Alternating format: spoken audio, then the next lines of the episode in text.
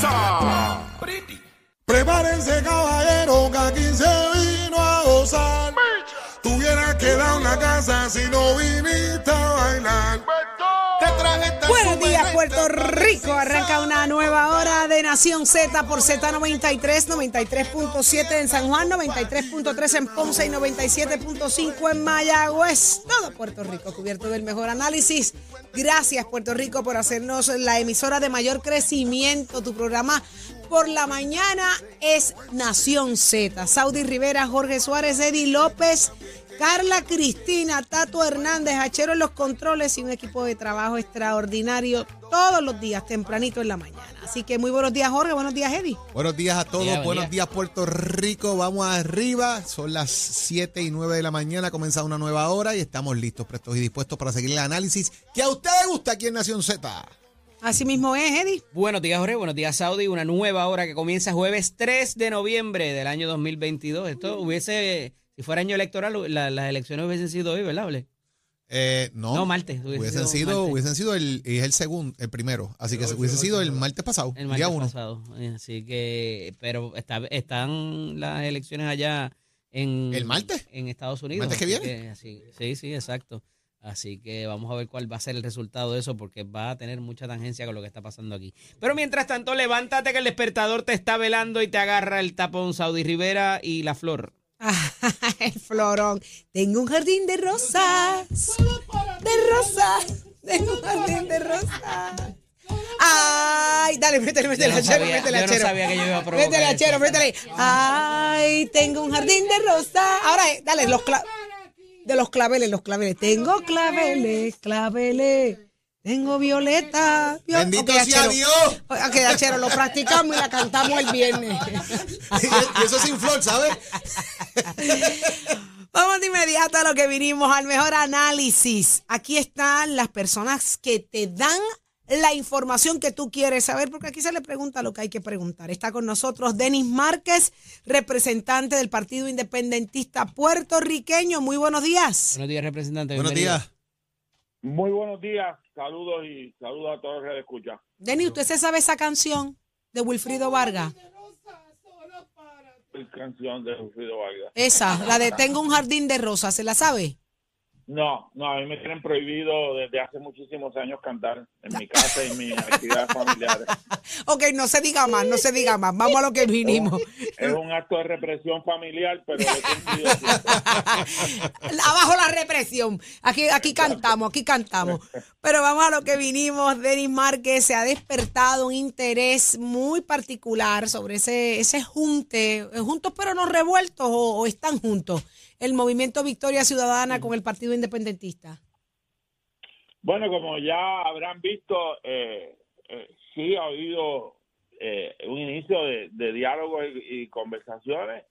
Realmente estamos en una etapa en donde eh, estamos primero que nada cuestionando todo lo relacionado con la, con la reforma electoral y el efecto que tiene eso independientemente de cualquier tipo de, de acuerdo cualquier tipo de mirada a ese asunto, la- el efecto que tiene sobre todos los partidos políticos, especialmente con aquellos que no responden a- al bipartidismo en Puerto Rico. Y por eso también incluso la crítica eh, intensa a, a la mantener la prohibición a cualquier tipo de eh, acción coligada como se conocía en la ley electoral hasta el 2011 pa- del eh, pasado, ¿no? Hasta el año 2011 que existía eh, esa esa aceptación o se permitía eso en la ley electoral y luego fue eh, prohibido y las circunstancias del país, la realidad histórica del país, los cambios políticos en el país, pues promueven esa posibilidad y por eso nuestra insistencia de que en la reforma o la mal llamada reforma electoral, enmiendas a la ley electoral realmente eh, se incluyera eso. Fíjense que interesante, y hay diferentes planteamientos, representantes, que se han ido esbozando, eh, como por ejemplo, esto existía antes, en el 2011 se cambia la ley electoral a los fines de establecer el, incluso el tema de la inscripción de los partidos políticos, sea un voto por insignia. Surge el tema de, la coaligación nuevamente de partidos políticos y ha sido quizás eh, el principal punto de debate y todo se ha analizado de alguna forma de que los mecanismos de ser electo están hoy. Usted ha sido electo con la, de esa misma manera. Victoria Ciudadana tiene dos legisladores en cada Cámara, en este sentido, Cámara y Senado. Así que los mecanismos están de la gente votar por candidatura y favorecer gente.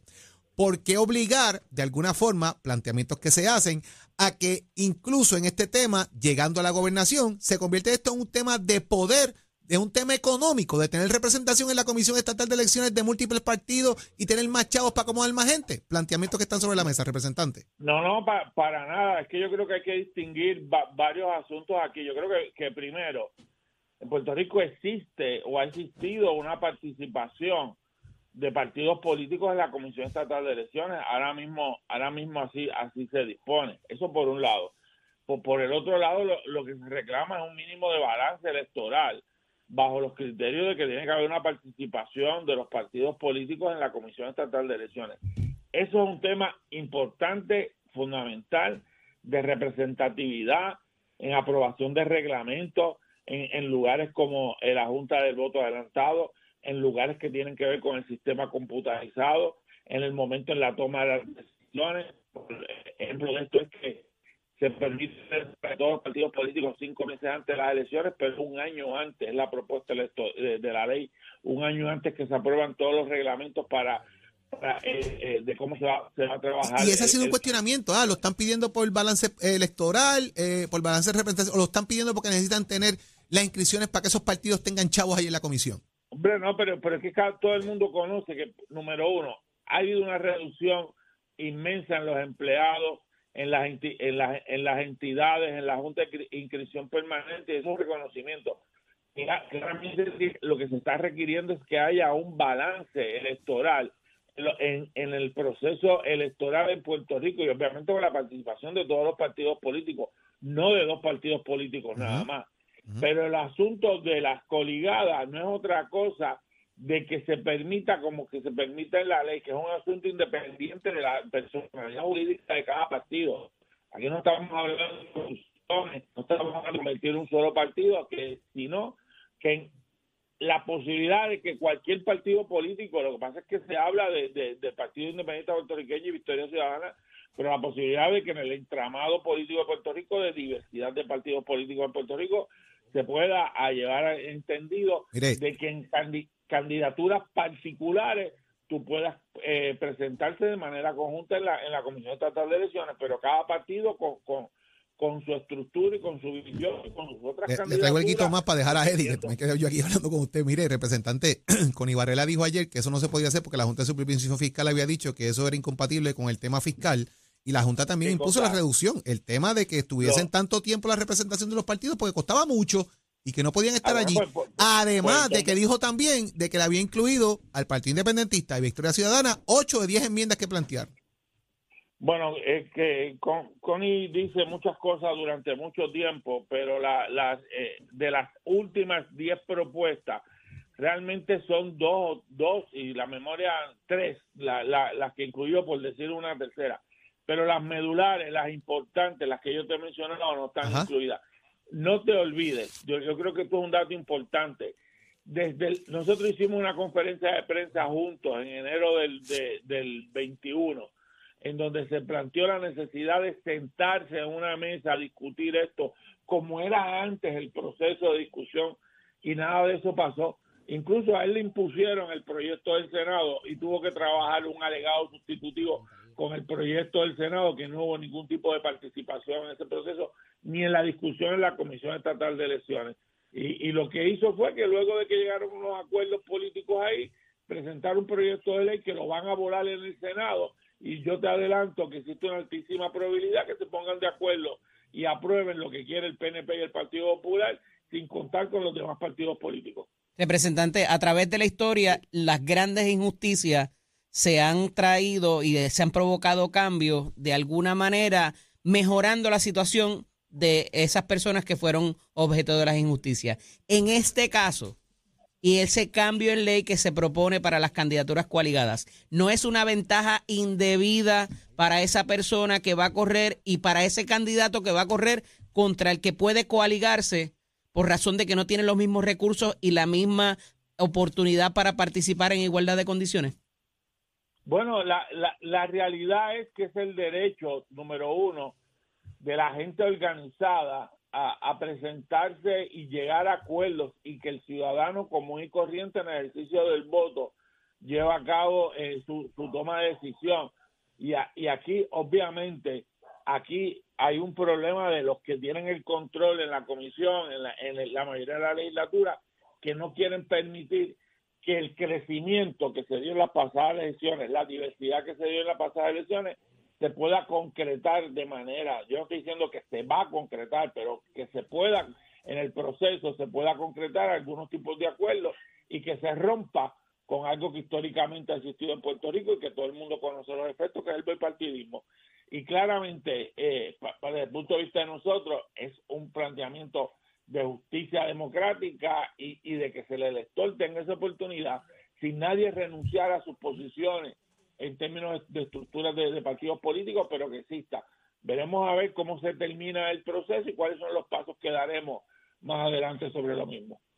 Ese paso es importante y tenemos que hablar de eso más adelante. Nos traiciona el tiempo porque por lo que perfila parece que va a haber, van a ir al tribunal, ¿no? Ya han dicho que van a ir al tribunal, así que va a estar eso, interesante. Eso es una alternativa con las dificultades que, como tú muy bien conoces, eh, hay en Puerto Rico con ese tipo de pleito y la composición del Tribunal Supremo de Puerto Rico y la realidad de, de cómo y la realidad de jurisprudencia eh, norteamericana que aplica a Puerto Rico, uh -huh. pero con pero estudiándolo, analizándolo y en su momento eh, se llegará a la conclusión final de que sí ese es el camino. Pero lo otro es el proceso político que siempre sí. está presente y la discusión dentro del proceso político. Mientras tanto, los asustados y los que tienen miedo, pues te están temblando. Antes, antes de irnos, ¿los puntos de droga están en dorado o están en ciales?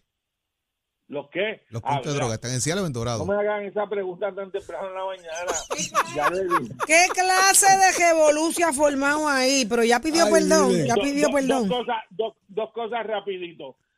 A mí me parece que es una traición al país que los debates legislativos y, y, y que se conviertan en, en, en, ese tipo de asuntos. Y eso la es... realidad práctica es que cuando están esos personajes envueltos en el hemiciclo, eso pasa siempre. Sí, y sobre el tema en particular, miembro de la Comisión de Ética, ya un legislador habló de que se iba a querellar, pues hago mutis sobre claro, el tema claro. en términos particulares. Que vaya los procesos. Ahí está, muy triste. Pero, pero eso es desesperación, eso yo creo que es hasta un alto grado yo, de, de, inmadurez. Mira, yo siempre he dicho una cosa y lo digo públicamente en múltiples ocasiones. Me lo, me lo enseñó Fernando Martín, que fue un gran senador y, y un buen debatiente. Me dijo, ve a, ve a la Cámara de Representantes y con esto lo resumo todo, a debatir ideas y no personas. Y ese norte lo he tenido siempre presente en los seis años que llevo allí. Se nota, se nota, así Denis Márquez, así ha sido y damos fe de eso. Muchísimas gracias por haber estado con nosotros. Siempre, siempre. un abrazo. Muy buenos días, gracias. Buen día. Bien, ya lo escuchaste aquí en Nación Z por Z93. Este segmento es traído a ustedes por Caguas Expressway, donde menos le cuesta un Ford. Damos paso al segmento de análisis del día. En la mañana de hoy está nuestro experto en comunicaciones, Dani Hernández. Buenos días, Dani. Saludos, Eddie, a ti y a todos los amigos que nos sintonizan. También está con nosotros el ex senador eh, por el Partido Nuevo Progresista, el amigo Nelson Cruz. Buenos días, Nelson. Saludos para ti, Eddie, a Dani y a todos los amigos allá. Nelson tiene un poquito más de entusiasmo. Muy bien, muy bien. Compañero, se da esta situación, ¿verdad? Ilvanando un poco el tema del segmento anterior, eh, en la Casa de las Leyes, donde se discute, ¿verdad? Se está debatiendo una medida y hay este altercado entre dos representantes eh, con un saldo un poco preocupante, ¿eh? porque eh, se siente uno de uno de los representantes ha manifestado que se sintió, que se sintió este, de alguna forma vejado, ¿verdad? Y su familia eh, que se le estaba mancillando su honra y que exigió una, una disculpa que ayer se dio. ¿Cuán real son estos altercados? ¿Esto es para las gradas? ¿Esto es parte del protagonismo que lleva a cabo el legislador desde su banca para que vean que es fogoso y que está haciendo el trabajo? Dani, comienzo contigo. Pues mira, ¿no? Como parte de la discusión simplemente se dan, este, ¿verdad? Los debates, algunos son muy acalorados, otros no tanto, pero eh, nunca han sido cosas como este tú insinúas que fuera este la lucha libre, ¿verdad? Eh, son son realmente puntos de vista distintos y se calientan los debates y se este Lo que pasa es que yo traigo el asunto de la lucha libre, Dani, porque después tú los ves almorzando en la- uno al lado del otro. Digo, y como debe ser, esto no es para cogerlo personal. Pero entonces la gente dice, ah, tú ves, mira, eh, y la gente se mata en la calle por, eh, por política, pero los, los representantes y los senadores están, tú sabes, este, allí eh, haciendo chistes uno con el otro. Pues a veces, a veces sí, a veces no. La verdad es que a veces simplemente pues se vuelve algún tipo de cordialidad, pero pues se lacera la confianza como sucedería en cualquier discusión. Pero este, al, al estar allí, ¿verdad? Este, prácticamente en el mismo sitio este, semanalmente, pues este, se deponen las armas y, y se vuelven y, y, y- se hablan, y se saludan, pero no necesariamente este, quedan como si nada hubiera pasado, porque depende del tipo de discusión que se dé Senador, como en cualquier otro ámbito. senador, ¿cuál es su experiencia en cuanto a esto? ¿Tuvo alguna vez algún intercambio con algún compañero por algún debate? Eh, ¿Lo vio? Lo, quizá lo experimentó? Bueno, yo tuve la oportunidad, mi primera experiencia con la Asamblea Legislativa fue a los 16 años cuando trabajé por ADT en la oficina de Enrique Rodríguez Negrón. En aquel momento todos recuerdan El megáfono. evento que pasaron con él, era un, era un senador fogoso en la, aquella vista del Cerro Maravilla y otras cosas como Noguera cuando ¿verdad? discutí y pues desde aquel entonces hemos seguido bien de cerca lo que es la Asamblea Legislativa. Lo cierto es que la esencia y la creación del Salón Café, que está en ambos extremos de la Cámara y el Senado, desde el hemiciclo, ¿no?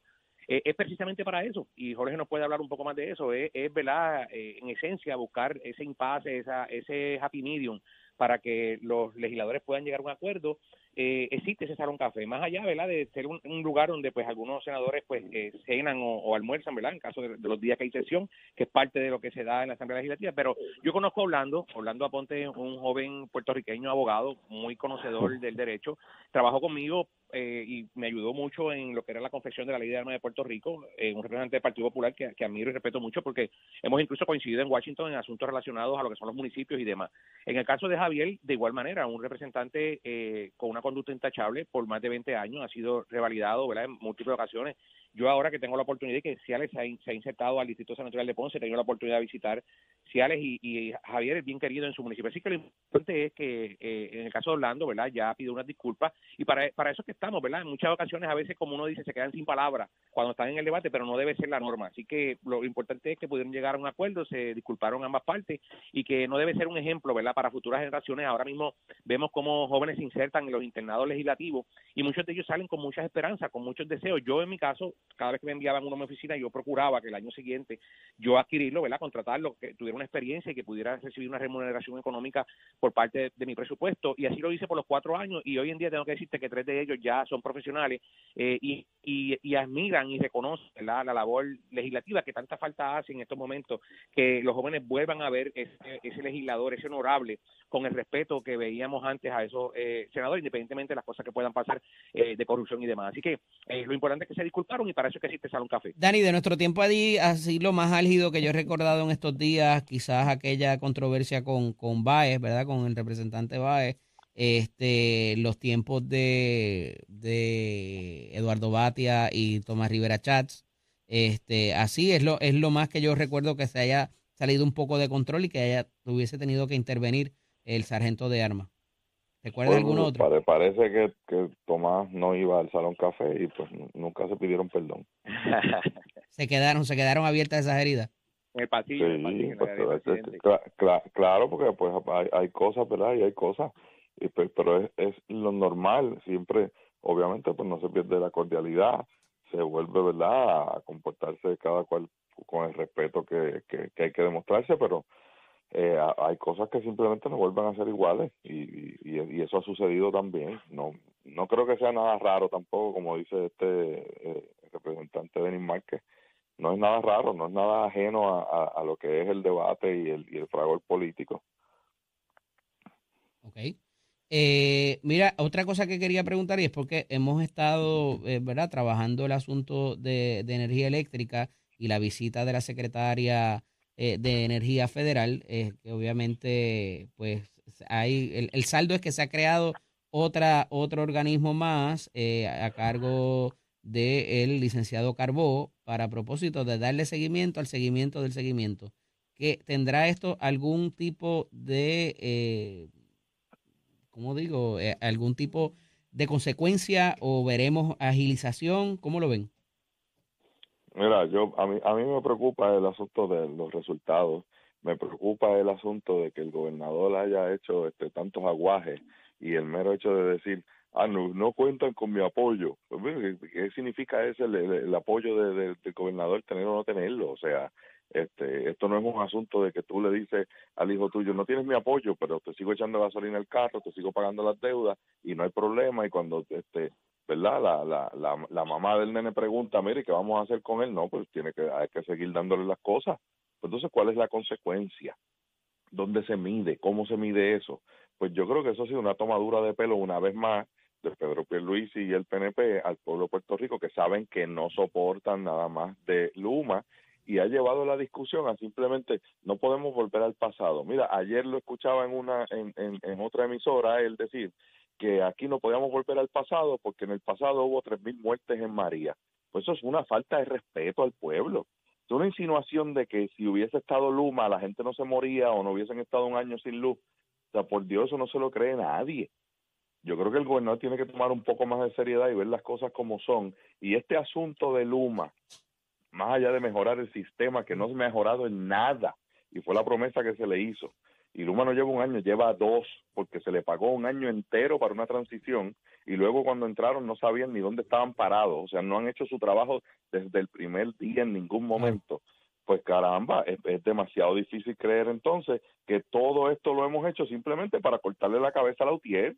Pues no, porque por sacarle un ojo a la UTIER nos han sacado dos ojos al resto del país. Senador, veremos el algún... de la privatización del sistema quizás podía ser necesario con la promesa de mejorarlo, pero no ha ocurrido ninguna mejoría, entonces es injustificable. Senador, ¿veremos alguna mejoría o algún adelanto de lo que hemos visto en los proyectos de recuperación particularmente? Ella vino a hablar de, primero que nada, en primera instancia, de lo que es las placas solares y las fuentes de energía renovables, pero entonces no es hasta ayer que se habla nuevamente de la revitalización o la reestructuración del, del, del sistema. ¿Cómo ves ese asunto? Bueno. ¿Hay, pues, ¿Hay buenas noticias o esto es otra, otra Bueno, táctica? Yo creo que la visita de la secretaria de Energía, eh, ¿verdad? Conocedora del derecho, fue fiscal, eh, conoce, ¿verdad? Eh, eh, claramente lo que ha ido eh, trascendiendo en Puerto Rico. Yo creo que lo más seguro allá en Cabo Rojo el primera hora no llega y Dani no ha podido ver lo que ha trascendido en la tarde noche de ayer, que es que la secretaria ha reconocido que Luma ha hecho grandes avances, no lo que esperábamos, pero sí se ha logrado algo. Hay que recordar que Luma trabaja a través de desembolso y que la visita del presidente, una de las preocupaciones que el gobernador trae, así como también el director ejecutivo de la Autoridad de Energía Eléctrica, es que eh, estamos prácticamente sin recursos y que si eh, este asunto del, reembolso, ¿verdad?, nos pudieran dar esa amnistía de que el dinero pueda llegar y nosotros poder justificarlo, pues mira, yo creo que le pueden llamar un síndico, le pueden llamar el nombre que quieran, siempre y cuando podamos demostrar al gobierno federal que hemos hecho o hemos utilizado el dinero que se envía de manera responsable, eso le da credibilidad al gobierno. Todos recordamos el pasado presidente como decía que él tenía sus reservas con relación a Puerto Rico en algunas áreas porque entendía que había, eh, ¿verdad?, laceraba la corrupción y eso pues es algo que no podemos ocultar. Lo cierto es que si viene eh, un funcionario o vengan más funcionarios, lo importante es que se pueda cumplir con la, con la recuperación, que para eso fue que Luma se contrató y para eso es que le estamos pagando. Así que yo espero que ellos puedan, ¿verdad? Y lo han demostrado en las últimas eh, semanas que han ido acelerando, ¿verdad? Ya están en la práctica, están tienen la experiencia en el FIT y han podido, ¿verdad? Eh, ir mejorando eh, prácticamente todo lo que es el sistema eléctrico. Acuérdate que cuando hay una avería o estos llamados bolsillos, ¿verdad? Eh, en el pasado lo que hacía era que se Bueno. remendaba este asunto. Ellos han dicho que no, que ahora limpian completa el área, eh, ponen los postes Eso es nuevos, no mentira, este Nelson, por Dios, eso- es mentira, chico. no podemos, Eso es no podemos mentira. cielo con la mano. Hemos adelantado. No, pues claro que no. federal. La semana pasada decías que ella ella tenía razón. Ahora, como ella dio la razón a Luma, pues entonces la- las cosas cambian. No, no, no, no. Ver, No podemos tapar el cielo con la mano. Y ustedes quieren tapar el sol con un dedo. No. No podemos ser fanáticos, Dani. Hay que ser consistentes, que las cosas al, vi- al pan pan. Oye, Nelson, Nelson. pues hemos ido mejorando. No Oye, Nelson, Pero prácticamente vamos a ir mejorando, vamos a darle el espacio. Oye, Nelson, Nelson, no podemos ser fanáticos. Di eso mirándote Claro, no en el ser espejo. fanáticos. Yo aquí las Pues dilo mirándote en el espejo. Dilo mirándote en el espejo. Mira, Tienes que repetir eso mirándote en el espejo. No podemos ser fanáticos y no pueden seguir defendiendo a Luma. No pueden estadísticas. seguir defendiendo a Luma como si la estabilidad dependiera de eso. La estabilidad no, te la va a traer Luma. estatus aquí, no estamos hablando de estatus, eso se va a resolver Eh, pues, pues, pues hablando dejen de estar defendiendo a Luma, abrazo partido. Ella misma ha dicho y la jueza Swain ha dicho que Luma ha ido en unos avances, no lo que esperamos, no para lo que le estamos pagando, pero por- poco a poco se han ido adaptando. Han ido en unos avances porque le han puesto luz a alguna gente. No patrullan las líneas. El gobierno ha sido irresponsable. Es- Escucha, escucha. Escucha, escucha 10 avanzando y me segundos. que el gobernador pueda reconocer que hemos hecho unos avances y yo sé que a algunos sectores le molesta que el gobernador reconozca que hemos ido y ha puesto todos sus recursos y todo su empeño en toda la Ah, agencia de ah. gobierno para vender Nelson, ¿sabes por qué molesta? ¿Sabes por qué molesta? no podemos hablarlo todo a ¿Sabes la vez. por qué Eh, molesta? ¿Sabes, ¿Sabes por qué molesta? Porque es mentira, porque la gente sigue sin luz, porque sigue el sistema más inestable que nunca. Y siguen diciendo que Luma se va a quedar ahí, porque lo que teníamos antes era peor. Era peor porque a los estadistas o al PNP no les gustaba que hubiese una unión que fuera vocal y que asumía posturas políticas. Eso es otra cosa. Y, por, y, y la gente que está fajado en la calle son los mismos muchachos que estaban en la UTIER.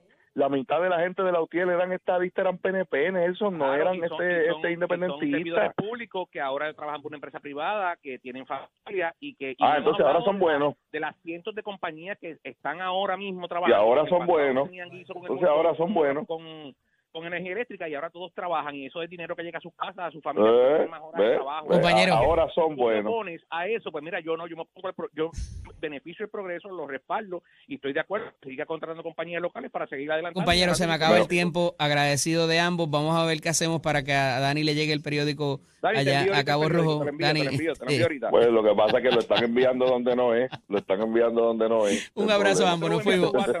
Tengan buen día. Este segmento es traído a ustedes por Caguas Expressway, donde menos le cuesta un Ford. Somos du- du- du- duros en entrevistas y análisis. Nación Z. Nación Z. Por el app, la música y la Z. Y ya está listo Tato Hernández. Somos Deporte. Buenos días, Tato. Vamos arriba, vamos arriba, vamos arriba. Oye, que te creía que no te tenía información ni te iba a hablar del juegazo de anoche. Lo dejé para la tercera escena. Óigame, los Astros de Houston se ganaron a los Phillies de Filadelfia. Son de cinco carreras por cero. Cristian Javier, tremenda seis entradas. Óigame, ni hit ni carrera. Ponchó a nueve. Los relevistas Brian Abreu. Óigame, Raquel Montero y Ryan Phillips, oígame, hicieron tremenda labor y ayudaron a la victoria cinco carreras por cero. Ahora la serie se empata 2 a 2. Óigame, por lo menos hay esperanza, se regresa a Houston.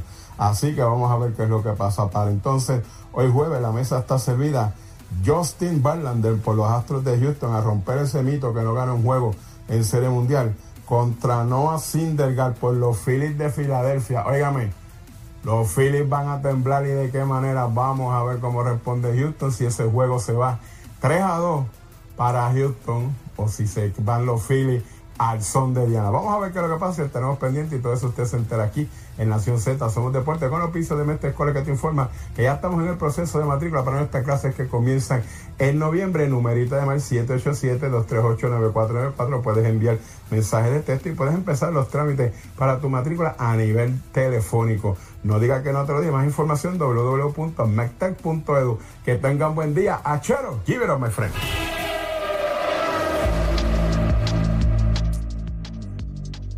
Buenos días, soy Carla Cristina informando para Nación Z en el tránsito.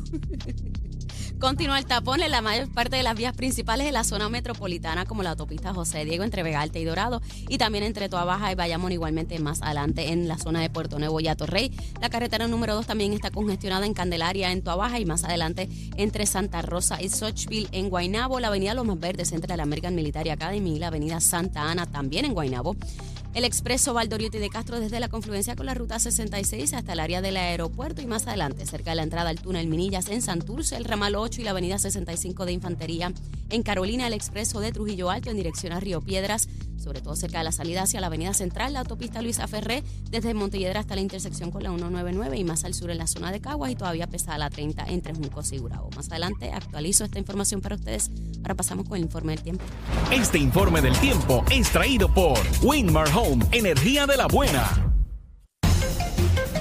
El Servicio Nacional de Meteorología nos informa que las condiciones del tiempo permanecerán dentro del rango de lo normal para esta temporada, con algunos aguaceros moviéndose tierra adentro ocasionalmente durante horas de la mañana. Los efectos locales y las variaciones en la brisa marina provocarán que durante la tarde se desarrollen aguaceros y tronadas. Esta actividad resultará en acumulaciones de agua en las carreteras y en áreas de poco drenaje. Además, es probable que tengamos inundaciones urbanas en el área metropolitana de San Juan. Esto debido a líneas de aguaceros que se moverán del área este también en horas de la tarde. Las temperaturas máximas estarán hoy cerca de los medios 70 grados en las zonas más elevadas de la montaña y el interior y en los altos 80 en las costas. El viento continuará moviéndose del este-sureste a velocidad de entre 5 y 15 millas por hora. Más adelante les hablo sobre las condiciones marítimas para Nación Z. Les informó Carla Cristina. Les espero mi próxima intervención aquí en Z93.